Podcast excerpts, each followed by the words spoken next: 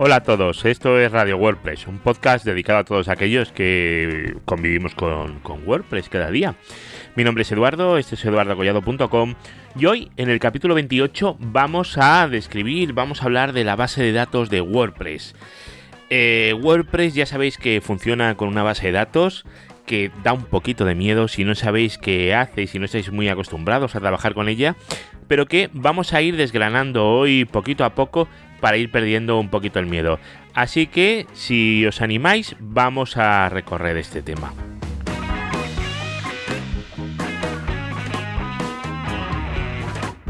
Hoy vamos a hablar de las bases de datos de WordPress, de la base de datos y de las tablas que componen el WordPress en el momento de la instalación, que son 12 tablas, porque son 12, aunque antiguamente eran 11, ¿vale?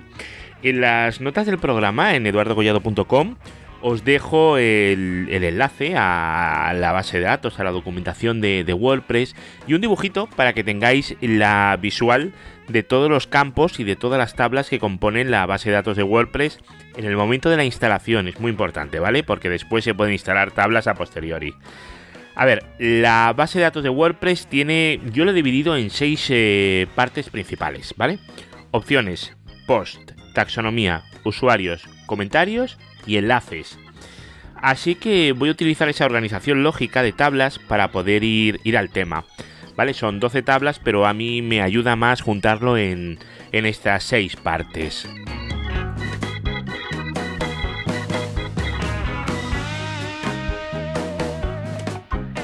Vamos a empezar con la tabla de, opciones, con la parte de opciones, ¿vale? Las opciones generales de nuestro WordPress. Esa es la tabla WP Options. ¿Vale? En esta tabla tendremos el ID de la fila. Siempre en todas las tablas vamos a tener el ID de la fila. Siempre, ¿vale? Para que son los índices realmente. Luego tendremos el nombre de la opción, el valor y luego un campo en el que indicaremos si carga automáticamente o no, si carga la opción en concreto que estamos metiendo.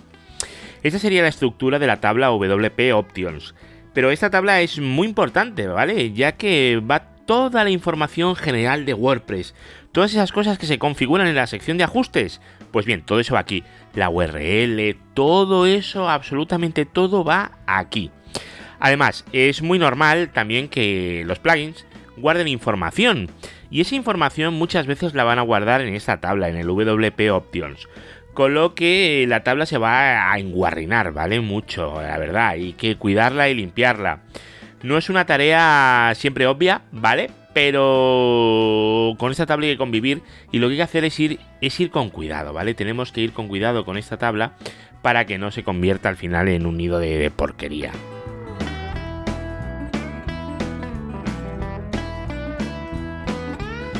La tabla WP-post tiene ese nombre por motivos históricos, de cuando WordPress solo servía para publicar posts. Pero ahora no almacena solo información sobre los posts, sino que almacena información sobre las páginas, los menús, los enlaces o los medios subidos, es decir, las fotos, los vídeos y ese tipo de cosas.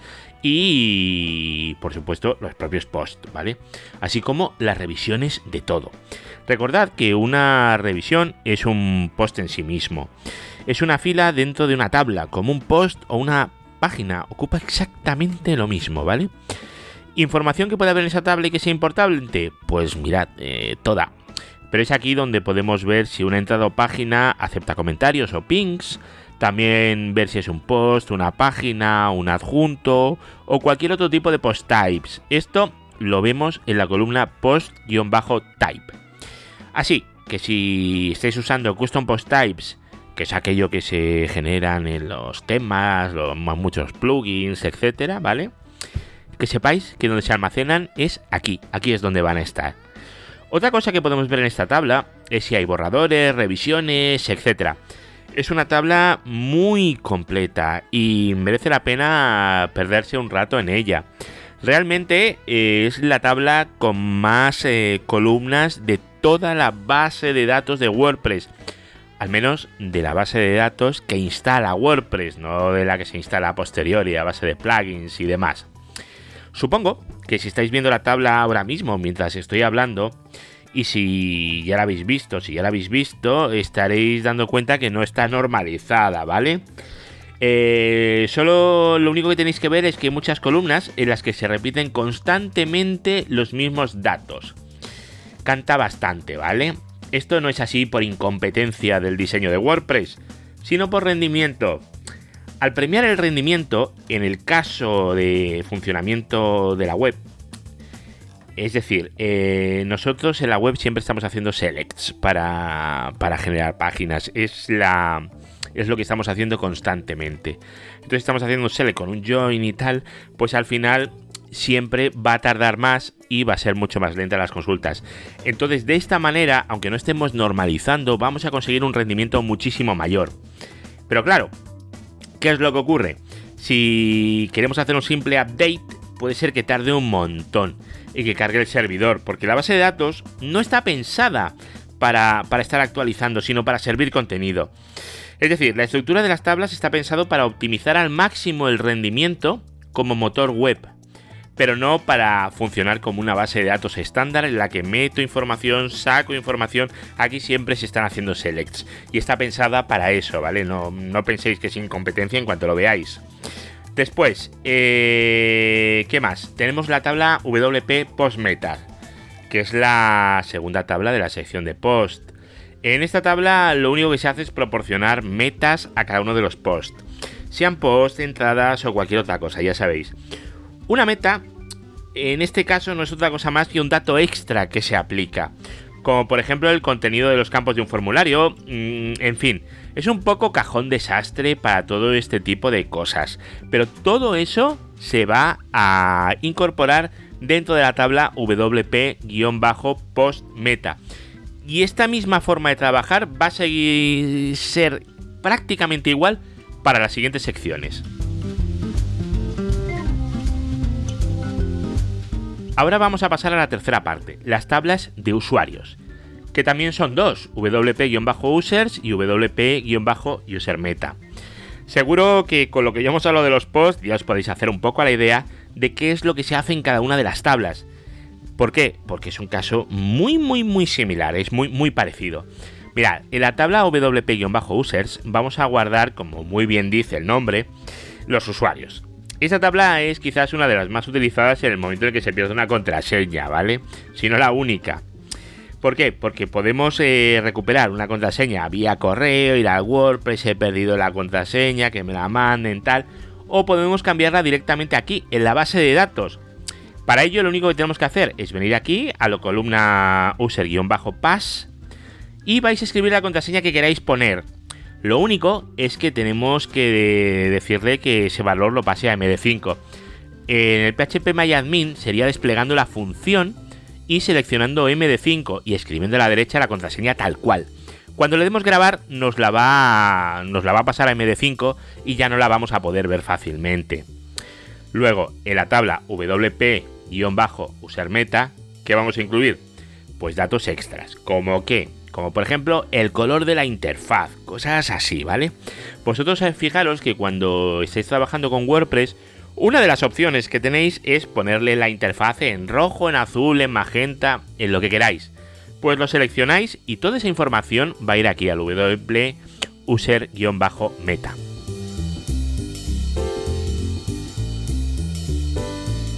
Ahora vamos a la parte de comentarios, que también son dos tablas, wp-comments y wp-comments meta.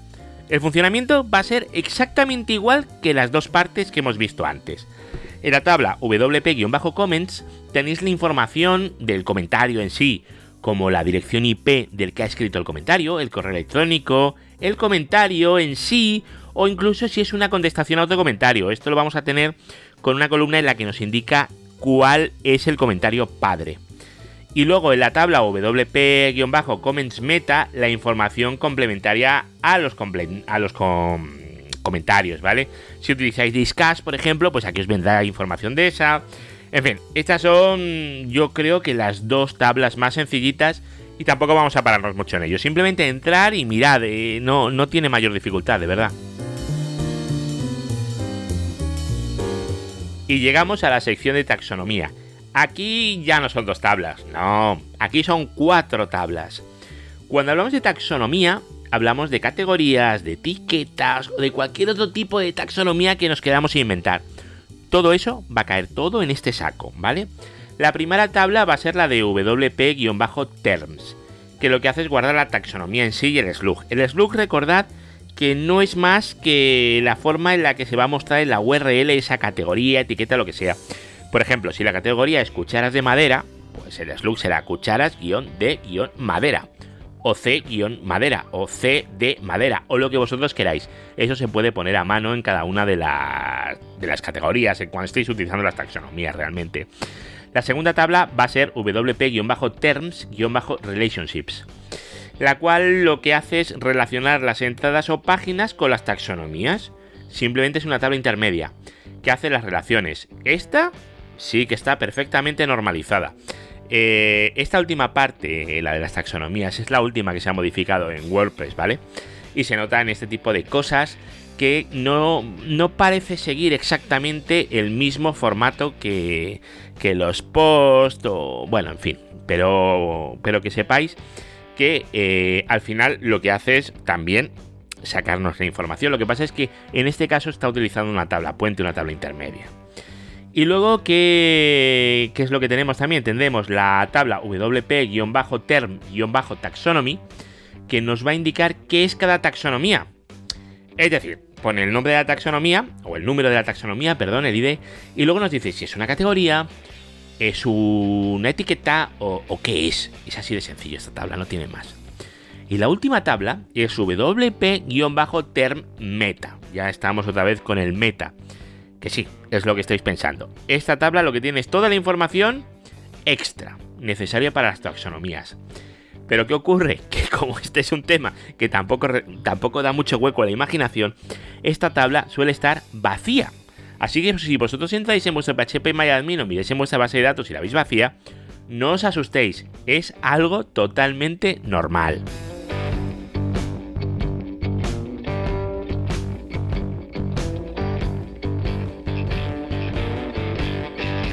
Es posible que ahora vosotros estéis viendo en vuestra base de datos más tablas, más tablas de las que yo he dicho. En vez de tener 12, podéis tener 14, 16, 48, 50, las que sean, ¿vale? Es normal, ¿vale? Que nadie se asuste. Pero no son tablas que instala WordPress. Es muy normal que los plugins instalen tablas para sus cosas, ¿vale? Así que no os asustéis si veis tablas nuevas, pero es importante tener todas esas tablas controladas, que sepáis qué hace cada tabla y para qué está cada tabla. Eh, y no dejéis que crezcan hasta el infinito. Normalmente el prefijo de la tabla indica cuál es el plugin que lo ha creado. Eh, ya os digo, no afecta al rendimiento. Que hay una tabla si no se usa no, no, nos está afectando, no nos está haciendo daño.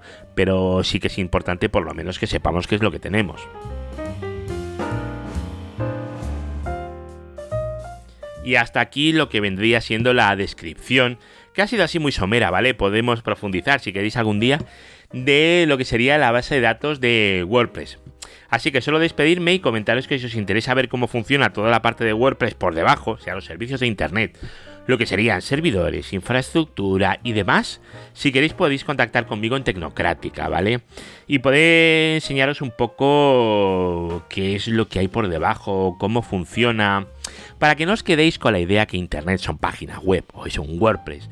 No, hay muchísimo por detrás, muchísimo trabajo. Hay servidores, hay pervisores, hay routers, hay firewalls, hay, hay tantísimas cosas por debajo que para mucha gente es invisible que, de verdad ahí os perdéis un mundo maravilloso. Y bueno, eh, daros las gracias por escucharos el podcast. Si os ha gustado, os daré muchísimas más gracias si me puntuáis en iTunes o en iBox. Podéis puntuar. En, en, iTunes parece ser que es un poco rollo. Porque tienes que usar el buscador, lo encuentras y luego ahí puedes comentar. No lo puedes hacer directamente desde, desde tu página de suscripción. No, la verdad es que no lo conozco porque al no tener un, ni un Windows ni un Mac, pues no, no puedo tocar mucho eh, iTunes, ¿vale? Entonces, pues solamente lo sé pues por lo que he oído, ¿vale? O sea, no, no, no lo he visto mucho. Pero sí que ayuda mucho a que se distribuya porque hay mucha gente que los coge de allí. Luego, en iVoox, exactamente igual, podéis darle un me gusta, que es un dedo gordo para arriba, un pulgar, y podéis poner comentarios tanto en iVoox como en eduardocollado.com. Y bueno, daros las gracias de nuevo y nos vamos a volver a ver ya la semana que viene, el lunes, con más temas de WordPress. Porque la verdad es que los temas de WordPress no se acaban nunca, ¿eh? es impresionante. Venga, un saludo y hasta la semana que viene. Chao.